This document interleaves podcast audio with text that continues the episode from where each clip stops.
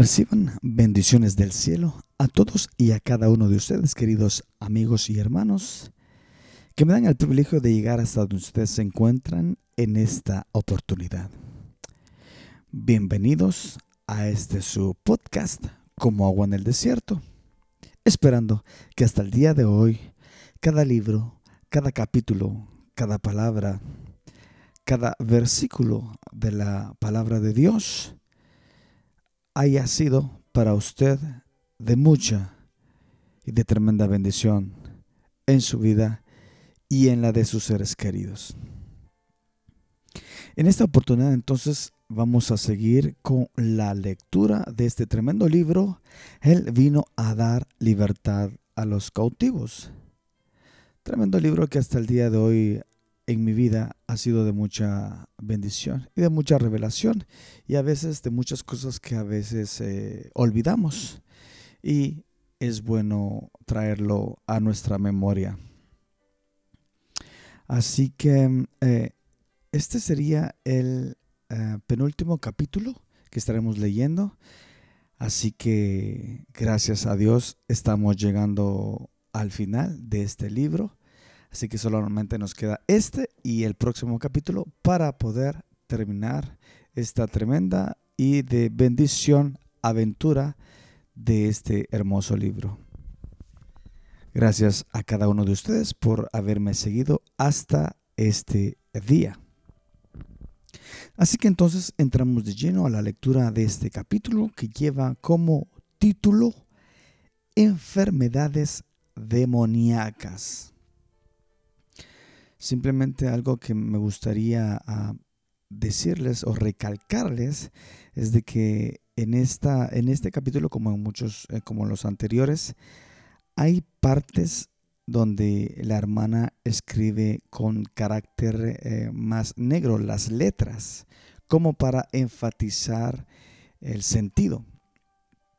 Entonces, obviamente, como usted solamente lo está escuchando, entonces yo cuando encuentre palabras en negro, eh, enfatizaré más en esas palabras. Sé que ustedes se, podrán dar cuenta eh, que yo enfatizaré en algunas frases. Significa que son palabras que la hermana ha marcado en negro. Así que comenzamos con la lectura y comienza diciendo, habla Rebeca.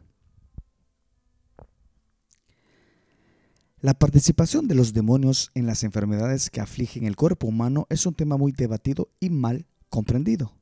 No estoy tratando de terminar con el debate porque sé que es imposible. Quisiera presentarle a usted, lector, algunos pasajes bíblicos y experiencias personales como médico y hacerle partícipe de lo que el Señor me ha enseñado en cuanto a este problema. Sé muy bien que algunos líderes en las iglesias enseñan que toda enfermedad física es resultado directo de alguna infección demoníaca y que la única manera de curar es echar fuera demonios. Otros se van al extremo y dicen que un cristiano no puede ser tocado por los demonios. Veamos la palabra de Dios.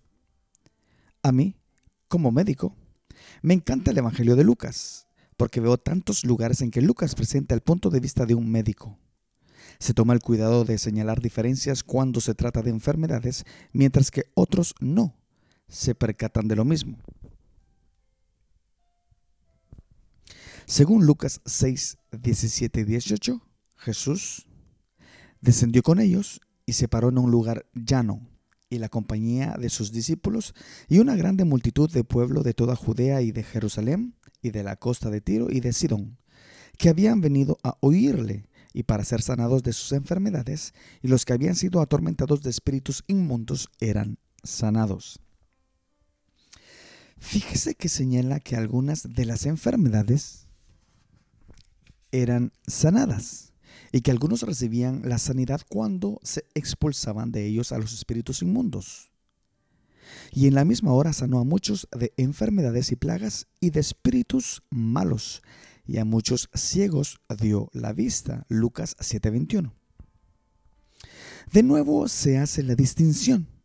Hay dos casos bien claros que aparecen también en Lucas y que demuestran lo mismo, que algunas enfermedades son completamente físicas y que algunas son causadas por demonios. Y como, entre paréntesis, Jesús aún se acercaba, el demonio lo derribó y despedazó, mas Jesús increpó al espíritu inmundo y sanó al muchacho y se volvió a su padre. Y levantándose Jesús de la sinagoga, entró en casa de Simón, y la suegra de Simón estaba con una gran fiebre, y le rogaron por ella. E inclinándose hacia ella, riñó la fiebre, y la fiebre la dejó. Y ella, levantándose luego, les servía. Lucas 4, 38 al 39. Si se acaban de percatar, acabo de hacer énfasis en algunas frases de estos versículos porque estaban marcados en negro. Seguimos con la lectura. Las partes en, letras gruesas muestran la clara diferencia. En el primer caso Jesús reprendió al espíritu inmundo. En el segundo, sanó reprendiendo a la fiebre física. Los demonios pueden causar enfermedades y lo hacen. No toda enfermedad es demoníaca, pero una significativa parte sí lo es. Debemos recordar que la muerte física y la muerte espiritual son consecuencias de la caída de Adán. Las alteraciones en nuestro cuerpo físico causadas por el pecado nos hacen vulnerables a un sinfín de enfermedades físicas. El Señor me ha enseñado mucho en cuanto a esto. Los demonios son expertos en bacterias y virus y causan enfermedades colocándolos en cuerpos humanos, pero también pueden dañar directamente. Los demonios destrozan el cuerpo físico a nivel molecular. Lo hacen de tal manera que provoca un daño devastador sin alterar la apariencia de las estructuras celulares que observamos en el microscopio. El daño que produce suele requerir tratamiento con medicina, nutrientes, etc. Pero Solo por revelación directa del Señor el médico puede saber lo que de veras le sucede al paciente y qué tratamiento aplicar. Pocos médicos cristianos están dispuestos a correr el riesgo de confiar en el Señor tan completamente. No estoy abogando que se trate al paciente sin hacer las debidas pruebas para el diagnóstico, pero todo médico, reconózcalo o no, encuentra un desconcertante número de casos en los cuales ningún diagnóstico se ajusta a lo que anda mal en el paciente. En tales casos, es responsabilidad del médico buscar la dirección del Señor con ayuno y oración. Uno de los más sorprendentes casos de daño demoníaco fue el caso que se me presentó al final de mi entrenamiento. En aquellos días yo era residente de medicina interna en la unidad de cuidado intensivo. Un día trajeron a Bob, un hombre de 35 años, procedente de un hospital de una ciudad más pequeña donde había estado hospitalizado por una semana. Había enfermado de repente y le daban unas fiebres extremadamente altas. Su médico no había podido hallar la causa. Cuando lo examiné el día en que lo ingresaron, tampoco pude hallarle nada, pero era evidente que estaba gravemente enfermo. Cuando comencé con la rutina de los análisis y pedí a otros especialistas que lo vieran también, comencé a orar intensamente que el Señor me revelara el problema de aquel hombre. A la siguiente mañana Bob abandonó la cama y dijo que se iba del hospital en aquel mismo instante, porque si no, lo matarían. Por más que le hablamos, no pudimos convencerlo. Finalmente, su médico particular obtuvo un permiso judicial para retenerlo en el hospital. Cuando el permiso llegó, Bob se desmadejó y se quedó en la cama mirando al techo y musitando palabras incoherentes, sordo a cualquier estímulo. Permaneció en esa condición durante los siguientes dos días mientras que su estado físico se deterioraba rápidamente. Finalmente, a la tercera mañana, mientras alistaba para irme a trabajar, el padre me habló y me dijo que Bob era sumo sacerdote de un pueblo vecino. Su enfermedad era un castigo satánico porque había disgustado a Satanás en cierta cosa. Bob había querido salir del hospital porque se había encontrado con el poder demoníaco de, entre paréntesis, David, el sumo sacerdote local que era médico en el Memorial Hospital. Excepto, por mutuo acuerdo, dos sumos sacerdotes nunca permanecen en el mismo territorio sin que entablen un duelo a muerte. Bob sabía que en su debilidad física no podía enfrentarse a David. El padre me pidió que fuera y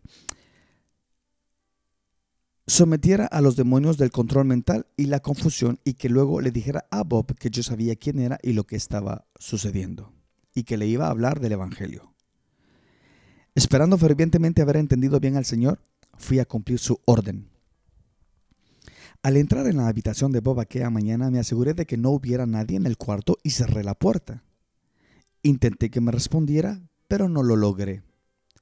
Bob continuó con sus incoherencias.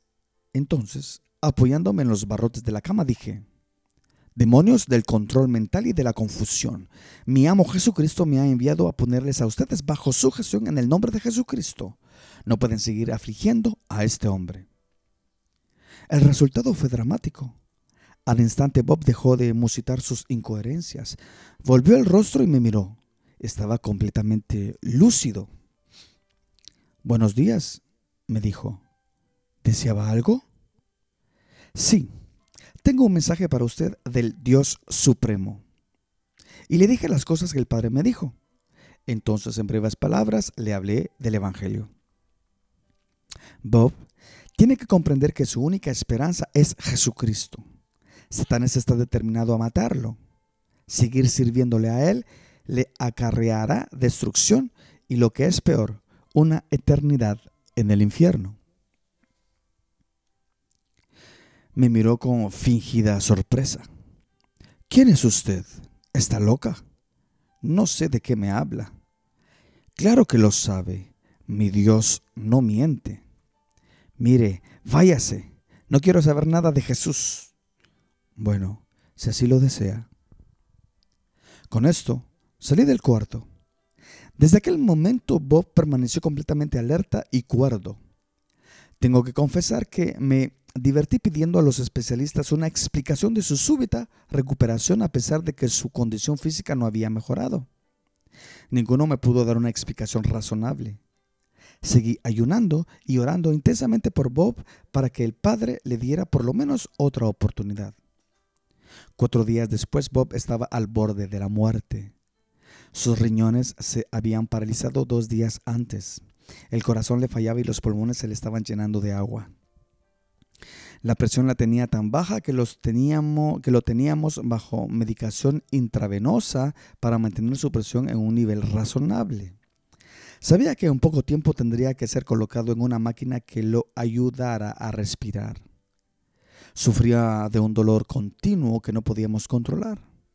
Entonces el padre me habló otra vez y me dijo que una vez más le hablara del Evangelio. Al igual que antes, me aseguré de estar sola en el cuarto. Bob, usted está muriendo. ¿No se da cuenta? ¿No cree que es hora de que se sincere conmigo? Sí, quizás tenga razón. ¿Recuerda nuestra conversación de hace cuatro días? Sí que la recuerdo. Es verdad. Soy un sumo sacerdote y quería irme porque sabía que David me mataría. Bob, es necesario que comprenda que Jesucristo es su única esperanza. ¿Por qué no le pide que lo perdone y que Él sea su maestro en vez de Satanás? Quisiera hacerlo, pero no me es permitido. ¿Por qué?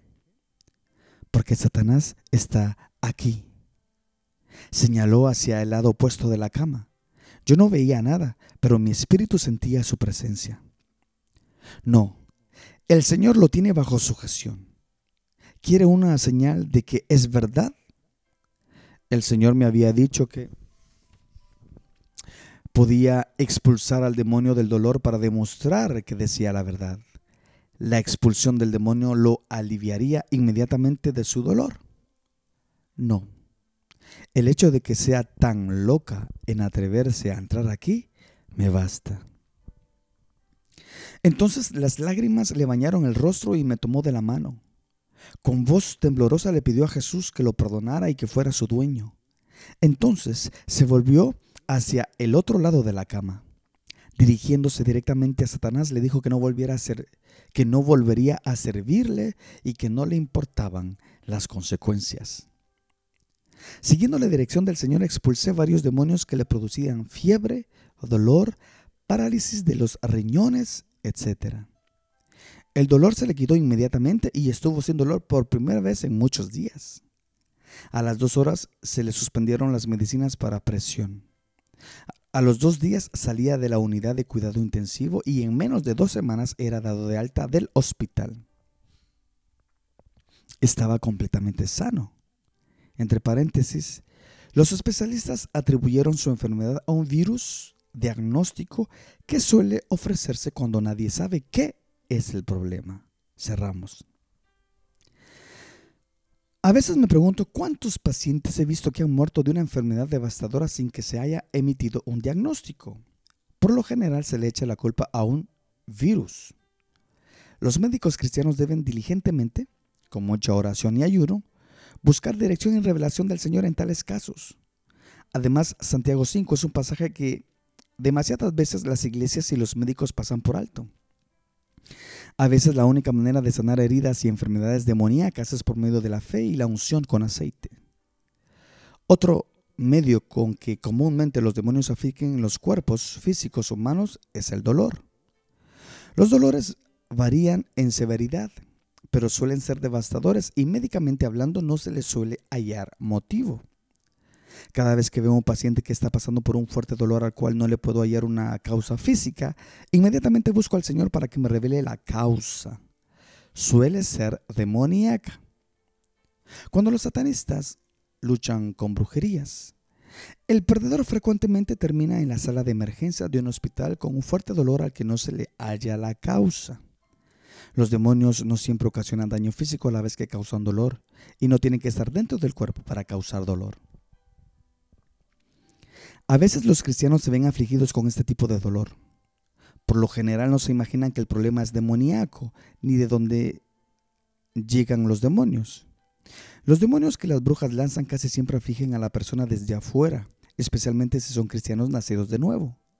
Además, los espíritus humanos, entre paréntesis, como describimos en la figura F del capítulo 14, cerramos, pueden afligir desde el exterior del cuerpo como los demonios, aunque los demonios son casi siempre la causa, excepto cuando hay puertas de odio de por medio.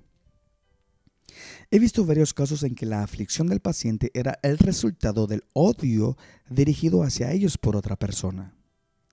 En estos casos, una simple unción con aceite y oración por la persona afligida para que el Señor la escude de cualquier odio dirigido a ellas ha sido efectivo cuando, cuando las demás medidas han fallado. Un buen ejemplo de tal dolor es el caso de un joven de algo más de 30 años al que llamaré Juan. Juan llegó a emergencias una noche con un fuerte dolor en el pecho, típico de un ataque al corazón.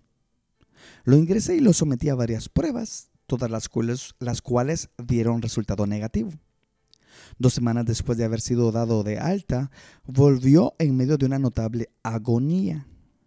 Tenía el mismo dolor, Sospeché que era un satanista sufriendo el postrer resultado de una lucha, pero en ese momento todavía el Señor no me había revelado nada. Como ya le había hecho todas las pruebas que se hacían en el hospital en que yo trabajaba, lo envié a una gran ciudad cercana para que lo examinaran algunos cardiólogos.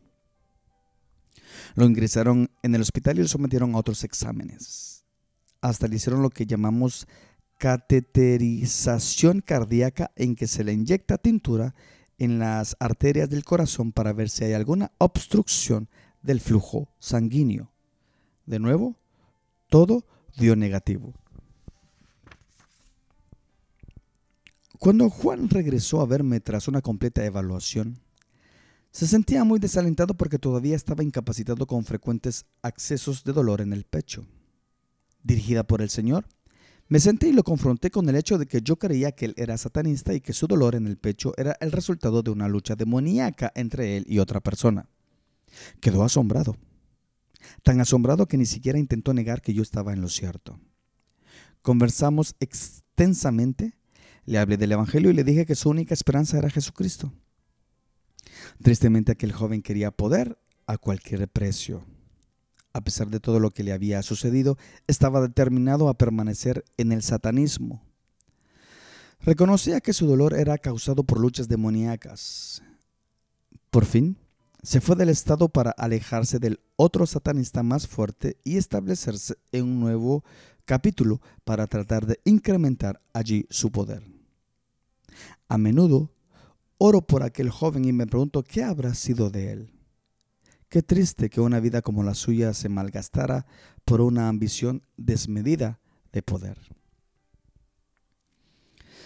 Los diferentes tipos de problemas emocionales que pueden ser causados por demonios son innumerables Repito, sin embargo, que no podemos dar por sentado que todos los desórdenes emocionales son demoníacos en su origen. He visto muchos casos tristes de cristianos que han sido muy dañados cuando les han dicho que su problema es demoníaco y en realidad lo que tenían era una muy natural reacción humana a las tensiones de la vida. No olvidemos que somos seres humanos. Cuando nos convertimos no nos volvemos super seres. Seguimos siendo susceptibles a las debilidades y a los efectos de la tensión. Creo que debemos comentar uno de los problemas que más afligen a la raza humana, la depresión. Mucho dice la Biblia sobre la depresión. ¿Por qué te abates, oh alma mía, y te conturbas en mí? Espera a Dios, porque aún le tengo de alabar por las saludes de su presencia. Dios mío, mi alma está en mí abatida. Acordáreme, por tanto, de ti desde tierra del Jordán y de los hermonitas desde el monte de Misar. Salmo 42, 5 y 6. En los salmos y otros lugares hay muchísimas referencias a la depresión. La batalla es real y somos muy humanos. Le agradezco al Señor que haya incluido tales pasajes en la Biblia. Veamos el siguiente pasaje. Despierta. ¿Por qué duermes, Señor? Despierta. No te alejes para siempre. ¿Por qué escondes tu rostro y te olvidas de nuestra aflicción y de la opresión nuestra? Porque nuestra alma está agobiada hasta el polvo. Nuestro vientre está pegado con la tierra. Salmo 44 del 23 al 25. Si un creyente nacido de nuevo trata de decirme que nunca ha sentido las emociones expresadas en los dos pasajes citados, le diría que o nunca se ha puesto junto al Señor a pelear la batalla espiritual o está mintiendo. Veamos la sinceridad con que el apóstol Pablo escribió.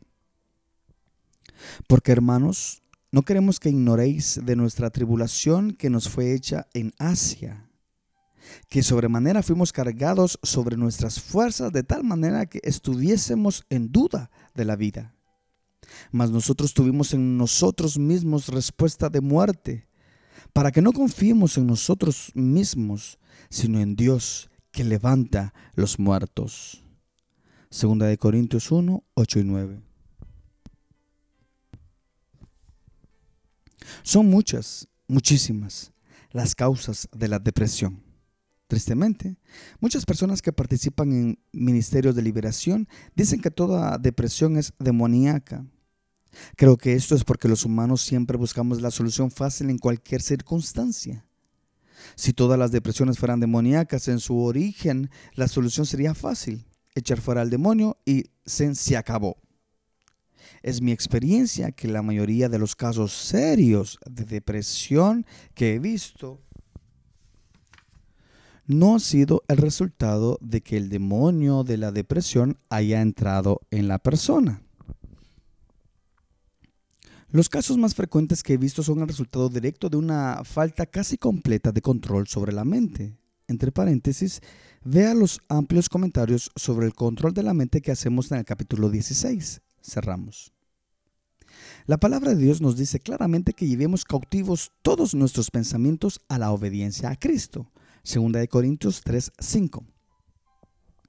La gente que está bien deprimida, entre paréntesis, incluso cristianos, cerramos, casi nunca obedece este mandamiento directo del Señor. Permiten que cualquier pensamiento que Satanás y sus demonios hayan puesto en sus mentes permanezcan allí. Nunca se detienen a evaluar la precisión de sus pensamientos en relación con la realidad de las circunstancias o con las circunstancias a la luz de la palabra de Dios. Aceptan cualquier pensamiento como si fuera propio. En otras palabras, son perezosos. Han permitido que la mente se les escurra hacia una perezosa pasividad y en tal estado pueden caer bajo un tremendo tormento emocional producido por fuerzas demoníacas. La batalla para volver a controlar nuestra mente es una de las batallas más difíciles que se libran, pero vale la pena el esfuerzo. He tratado muchos casos de depresión en mi práctica de la medicina porque pronto se corrió la voz de que yo era una doctora cristiana. Puedo decir que todos los casos de depresión que he tratado, excepto en los pocos que son resultado directo de infección demoníaca, han mejorado dramáticamente al tomarse los pasos para el control de la mente que enumeramos en el capítulo 15. Fíjese cómo David hacía esto en el Salmo 42 al decir, aún le tengo de alabar. Decía esto para vencer los pensamientos depresivos de su alma, entre paréntesis mente, y decir que llegaría a alabar al Señor la alabanza juega un papel muy importante en la cura de la depresión. Note mi propia experiencia al final del capítulo 14. Otras causas comunes de depresión son la pérdida de algo grande como un ser querido, la enfermedad y la debilidad física, los grandes cambios adversos en las circunstancias de la vida y, por supuesto, el mismo agotamiento especialmente personas que están participando en una batalla espiritual. Los que estamos participando en batallas espirituales tenemos que ser siempre sensibles y obedientes a la dirección del Señor en estos asuntos. Cuando el Señor nos mande a detenernos y descansar, lo mejor es obedecerlo sin importar lo innecesario que nos parezca en el momento. Si no, no dude que pronto nos desplomaremos. Con esto quiero decir que sufriremos alguna dificultad física o emotiva seria, entre paréntesis, especialmente en nuestras relaciones con los demás. O que caeremos en algún error o seremos engañados porque ya no podemos estar tan alertas como debiéramos. Demasiadas son las personas que olvidan que son humanos con debilidades y limitaciones humanas. Si dejamos que el Señor nos guíe en estas cuestiones, evitaremos muchas dificultades. Algunos de los demonios más poderosos que he encontrado han entrado a las personas como resultado de incesto u otras perversiones sexuales y especialmente el sadomasoquismo que es tan popular hoy día gracias al rock pesado, heavy metal rock. Estos poderosos demonios son de un tipo que pueden habitar las tres partes del ser humano a la vez, cuerpo, alma y espíritu. Permítame dar un ejemplo. Una tarde llamó a mi oficina un pastor de una ciudad vecina. Me preguntó si yo era la doctora que se dedica al ministerio de la liberación. Al contestarle afirmativamente, me dijo que tenía una joven que yo debía ver ese mismo día. Accedí y llegaron a mi oficina al final de mi horario de la tarde. Jan, entre paréntesis, no es su verdadero nombre. Es una joven de 25 años. Su esposo es un hombre muy inteligente y ligeramente mayor que ella. Ambos habían consagrado sus vidas al Señor como un año antes del matrimonio y habían asistido a la iglesia con regularidad habían participado en sesiones de consejería con el pastor y el ayudante del pastor porque Jane era completamente frígida. No habían podido consumar el matrimonio. Tres días antes de venir a verme, El pastor y algunos otros miembros de la iglesia habían discernido correctamente que el problema era demoníaco y habían tratado de liberarla. No lo habían logrado y como resultado, durante las últimas 48 horas, Jane había perdido completamente sus facultades mentales. Constantemente balbuceaba incoherencias y no podía controlar las funciones del cuerpo, ni comer o beber. No sabía quién era ni dónde estaba. Estaban muy asustados porque el esposo había recibido una llamada de los muy dominantes padres de Jane. Le habían dicho que al siguiente día irían a buscar a Jane para ponerla en un hospital psiquiátrico que era donde debía estar. Que la llevaran a un sanatorio era lo menos que Jane necesitaba en aquel momento. Tratarla con todo tipo de drogas fuertes y quizás electrochoques le iba a hacer más daño que bien. ¡Qué lío! Las implicaciones legales del caso eran tremendas y mi mayor deseo era decirles que se fueran. Pero me impresionó el esposo, que fuera tan consagrado al permanecer atado a un matrimonio que a los dos años todavía no se había consumado. Y se veía que estaba desesperado. Le dije que necesitaba unos 20 minutos para inquirir la voluntad de Dios en cuanto a lo que debía hacer. Subí al otro piso y me eché sobre mis rodillas ante el Padre para buscar de todo corazón su voluntad. Casi inmediatamente me hizo sentir completa paz por cuanto deseaba liberar a Jane. Entonces me reveló que nuestra Jane estaba poseída por uno de los poderosos demonios que habitan las tres partes del ser humano a la vez.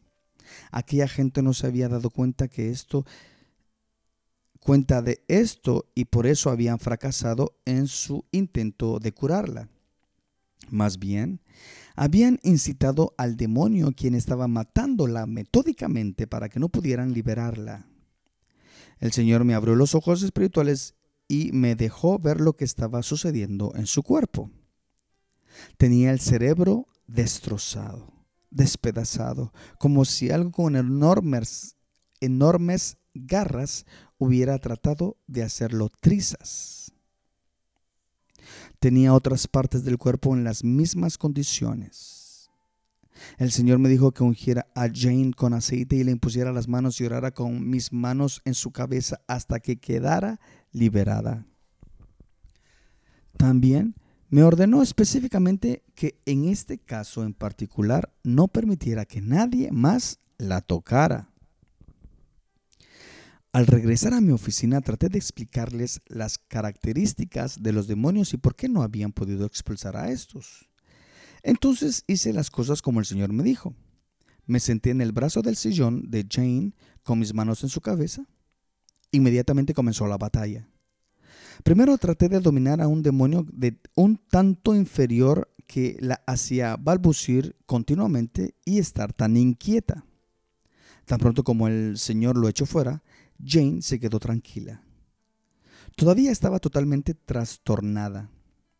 Había otros demonios que trataban de interferir y apartar a Jane de mí, pero pronto fueron echados fuera. El último salió chillando. Te crees muy lista, pero no podrás sacar a Yurashua. Es demasiado poderoso y ha estado ahí demasiado tiempo. ¿Cómo entró Yurashua? Pregunté con parquedad. Fácilmente estúpida, dijo riendo el demonio. Entró mientras el padre tenía relaciones sexuales con ella siendo niña. Ya el Señor me había revelado que esa era la puerta por la que el poderoso demonio había entrado en Jane. Es bien sabido en círculos médicos que los ataques sexuales traumáticos en la niñez, especialmente el incesto, son una de las causas más comunes de frigidez en la mujer.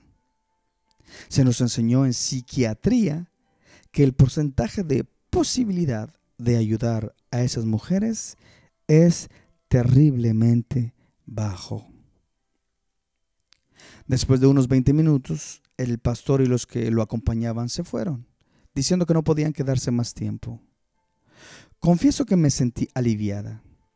Fue una experiencia memorable para mí. Sentada allí, con las manos en la cabeza de Jane, sentía que el poder de Dios era canalizado a través de mí y que fluía a lo largo de mis brazos y manos. Sentía tanto calor, especialmente en los brazos y las manos, que me sentía incómoda. Después Jane me dijo que mis manos estaban tan calientes que le habían producido quemaduras en el cráneo que parecían de primer grado. Estas desaparecieron como en una hora. La batalla rugía y mantuve esa posición por más de dos horas. Como siempre, el Señor fue fiel y por fin el demonio perdió su agarre y salió gritando blasfemias. Inmediatamente se produjo un gran cambio en Jane y volvió a estar casi completamente alerta y cuerda. Todavía le quedaba un poco de confusión intermitente y por eso el esposo dudaba que estuviera completamente liberada. Le expliqué el daño que ella había recibido y que se demoraría un poco en sanar de sus daños físicos. De todos modos, le hice un montón de pruebas médicas en los siguientes días. Quería tranquilizarlos y estar segura de que no se me había quedado nada. Jane mejoraba cada día. Todas las pruebas volvían a ser negativas tal como había esperado. Jane tardó un mes en recuperarse. La última vez que los vi fue como tres meses después de la liberación. Estaban felices estaban teniendo relaciones sexuales normales. Y Jane estaba esperando su primer hijo. No me canso de agradecerle a Dios la obra que realizó en aquella joven pareja. El reino de Satanás está más allá de nuestra comprensión. Tenemos que caminar a diario en completa dependencia del Señor en cuanto a sabiduría y orientación. No hay dos personas iguales y cada ataque de Satanás es diferente. No tenemos suficiente inteligencia para descubrir por nosotros mismos los engaños de Satanás. Es mi continua oración que el Señor nos dé sabiduría porque esta batalla es real y si no estamos en contacto con nuestro capitán, podemos causar mucho daño a quienes tratamos de ayudar. El caso de Jane me lleva a un punto que, tristemente, muchos ministros de liberación tienden a olvidar. Isaías 42 lo expresa mejor que nadie al describir proféticamente a Jesús.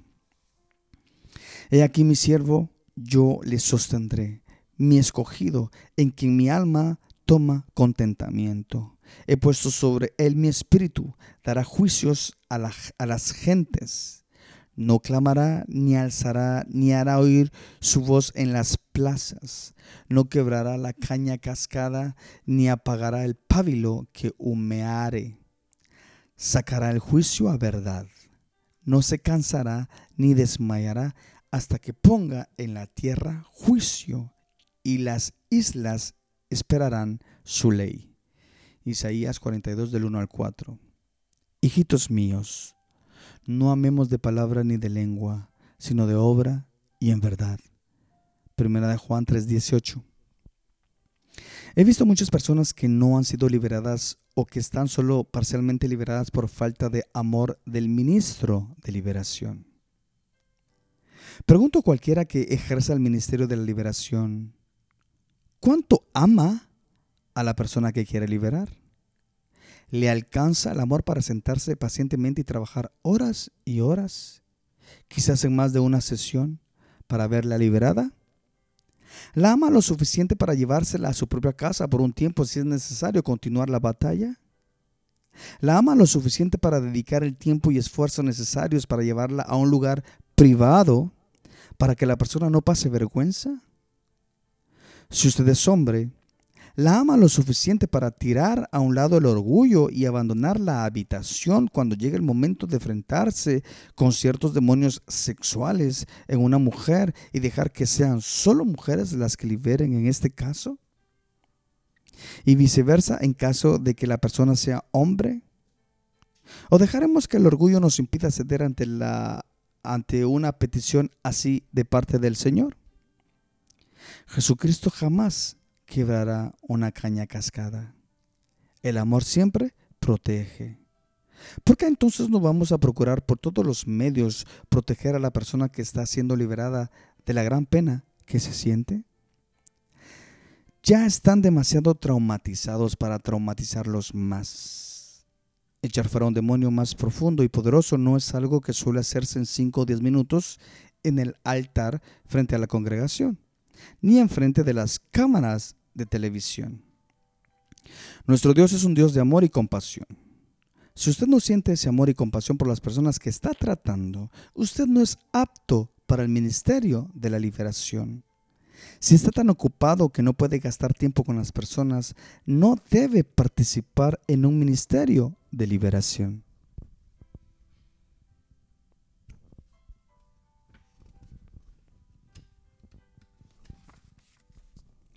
Los mismos principios se aplican a la sanidad, ya sea que esta sea de origen demoníaco o puramente física. Santiago 5 y Marcos 16 no fijan límites. Y estas señales seguirán a los que creyeren. En mi nombre echarán fuera demonios, hablarán nuevas lenguas, quitarán serpientes, y si bebieren cosa mortífera, no les dañará. Sobre los enfermos pondrán sus manos y sanarán. ¿Está alguno enfermo entre vosotros? Llame a los ancianos de la iglesia y oren por él ungiéndole con aceite en el nombre del Señor. Y la oración de fe salvará al enfermo, y el Señor lo levantará, y si estuviere en pecados, le serán perdonados. Santiago 5, 14 al 15. ¿Por qué los humanos estamos siempre deprisa? ¿Por qué pensamos siempre que Dios hace las cosas deprisa? ¿No es la Biblia misma de punta a cabo una demostración de que Dios nunca anda deprisa? Lo digo sin rodeos. Somos egoístas.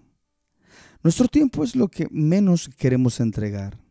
¿Cuántas personas no van al altar en fe para pedirles a los ancianos que oren por su sanidad y no son sanados?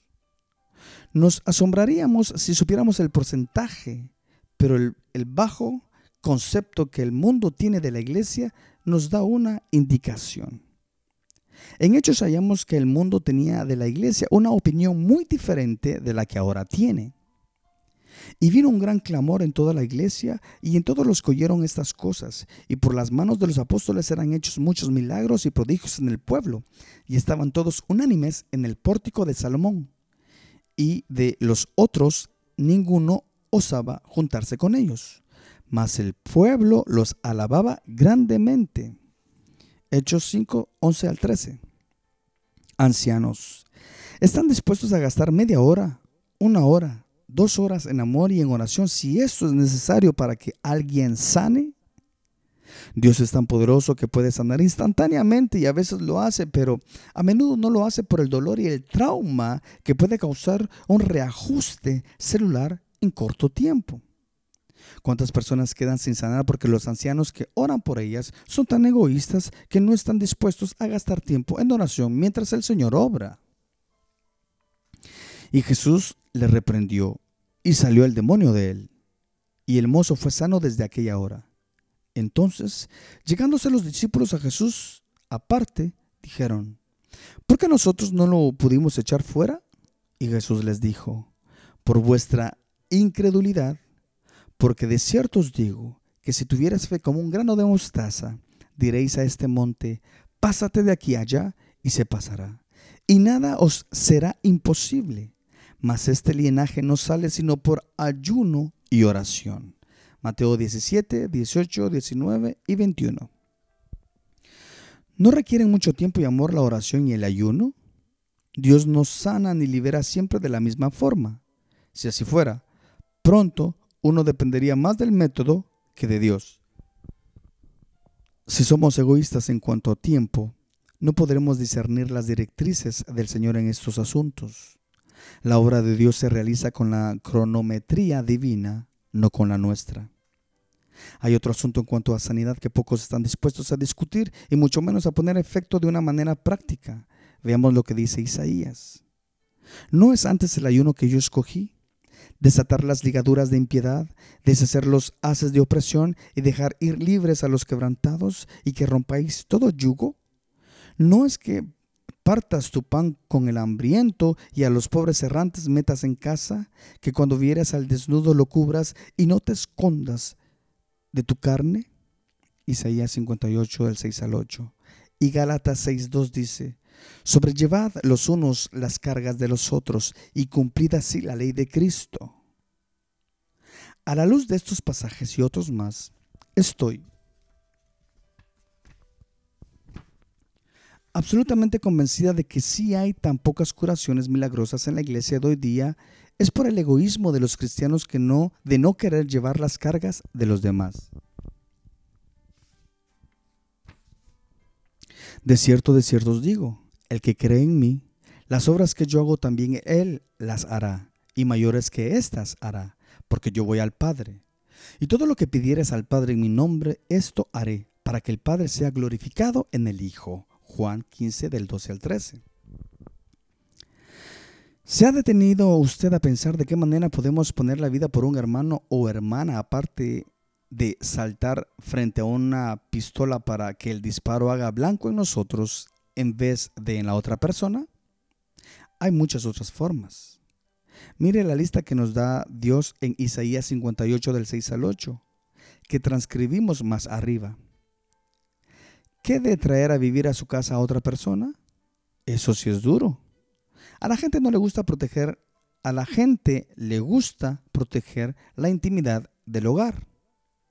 Nuestros hogares son de Dios y para su uso.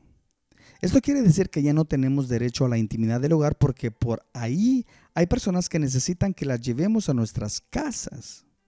Son muy pocos los que escuchan la petición del Señor de que llevemos a alguien a nuestras casas porque somos egoístas en cuanto a esto.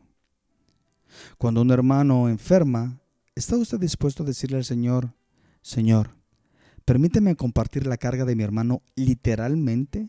Déjame tener alguna de sus debilidades y dolores para que puedas sanarlo más rápidamente. Sí, oramos que Dios sane y Dios lo hace. Sí, Reprendemos a Satanás, pero ¿estamos también dispuestos a compartir la carga?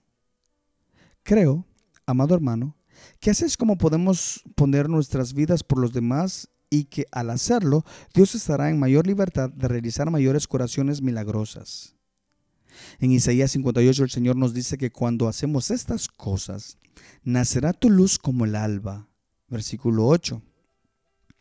Ciertamente Dios tiene todo poder en cielo y tierra. Tiene poder para resucitar a los enfermos en cualquier circunstancia. Pero creo firmemente que en muchos casos Él se ve impedido de actuar como desea por nuestra egoísta indisposición a llevar la carga de los demás y a cumplir así la ley de Cristo. Galatas 6.2. No hace mucho un hermano en Cristo con el que trabajo todos los días sufrió una lesión en la espalda. La lesión fue tan severa que el médico le ordenó total reposo en cama.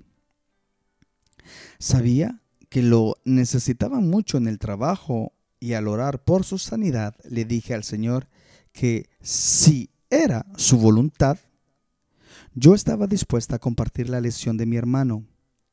Me olvidé de la oración al abismarme en las actividades del día.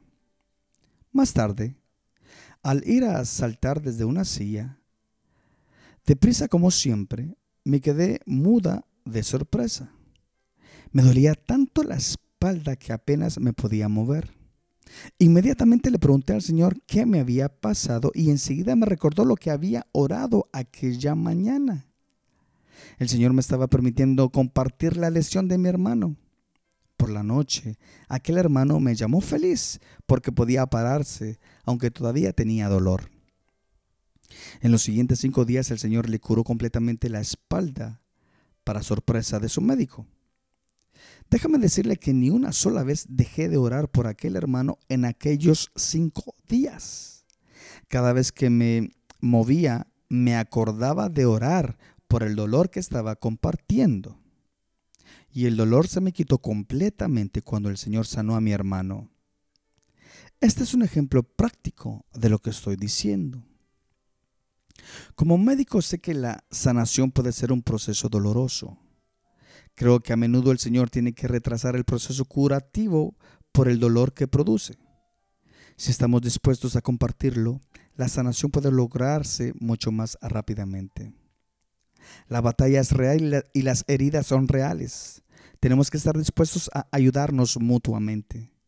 Cuando alguien está hablando o está en un, en un proceso de liberación, los demás debemos sentarnos y decir, Señor, déjame compartir la carga de esa persona. Permítame dar otro ejemplo. Hace unos dos meses vino a mi consultorio una bella joven. Había andado en la brujería, pero ya no, y estaba completamente liberada. Ella tenía lo que yo llamo un noble corazón. Es una persona muy fina. Por haber, andado en la brujería, Satanás va a estar molestándola el resto de su vida. Así le sucede a cualquiera que haya servido a Satanás de esa manera. Así es la vida. La joven estaba siendo terriblemente atacada y no es una persona físicamente fuerte. Es fuerte en el Señor, pero es una persona muy tierna. Siente mucho amor por los demás. Algunas personas por naturaleza son mejores luchadores que otros. Dios tiene una amplia gama de servicios. Aquella joven no es batalladora, batalladora por naturaleza y tiene que pasar todo su tiempo y gastar todas sus energías en mantenerse frente a los ataques demoníacos. Aquella joven fue creada para ser ministradora de bondad y amor, no para luchar. Me sentí muy turbada después de hablar con ella, que el corazón se me partió. Bañada en llanto fui ante Dios el Padre y le pregunté, Padre, ¿por qué? Las personas de noble corazón como ella no abundan y tu pueblo está necesitado de su amor. ¿Por qué tiene que gastar tanto tiempo y energía en batallas? Su respuesta fue, porque mi pueblo no está dispuesto a compartir sus cargas. Si la gente de su iglesia estuviera dispuesta a compartir su carga, podría tener libertad para impartir bondad y amor en vez de estar luchando tanto. Las personas que Dios levantó con personalidad y vigor para luchar deberían haber estado luchando por ella y ella a su vez habría estado sirviendo con los dones que Dios le ha dado y habría solidaridad y bendiciones para todos. Pronto Satanás hubiera dejado de atacarla tan fuertemente porque hubiera visto que tales ataques fracasaban. No es que ella no tenga el poder de Cristo para resistir, resistir los ataques. Lo tiene, pero tenemos que participar. Esta es una guerra que desgasta. Aprendamos a compartir las cargas de los demás. Eso es lo que significa ser parte de un cuerpo. El cuerpo de Cristo. Hasta aquí entonces hemos terminado este tremendo y hermoso capítulo de este tremendo libro. Él vino a dar libertad a los cautivos. Sé, estoy seguro de que una vez más ha sido y es de bendición para nuestra vida. Reciban bendiciones entonces desde el salón de mi casa en la ciudad de Montreal, la provincia de Quebec, en Canadá, a todos y a cada uno de ustedes. Nos vemos en la próxima.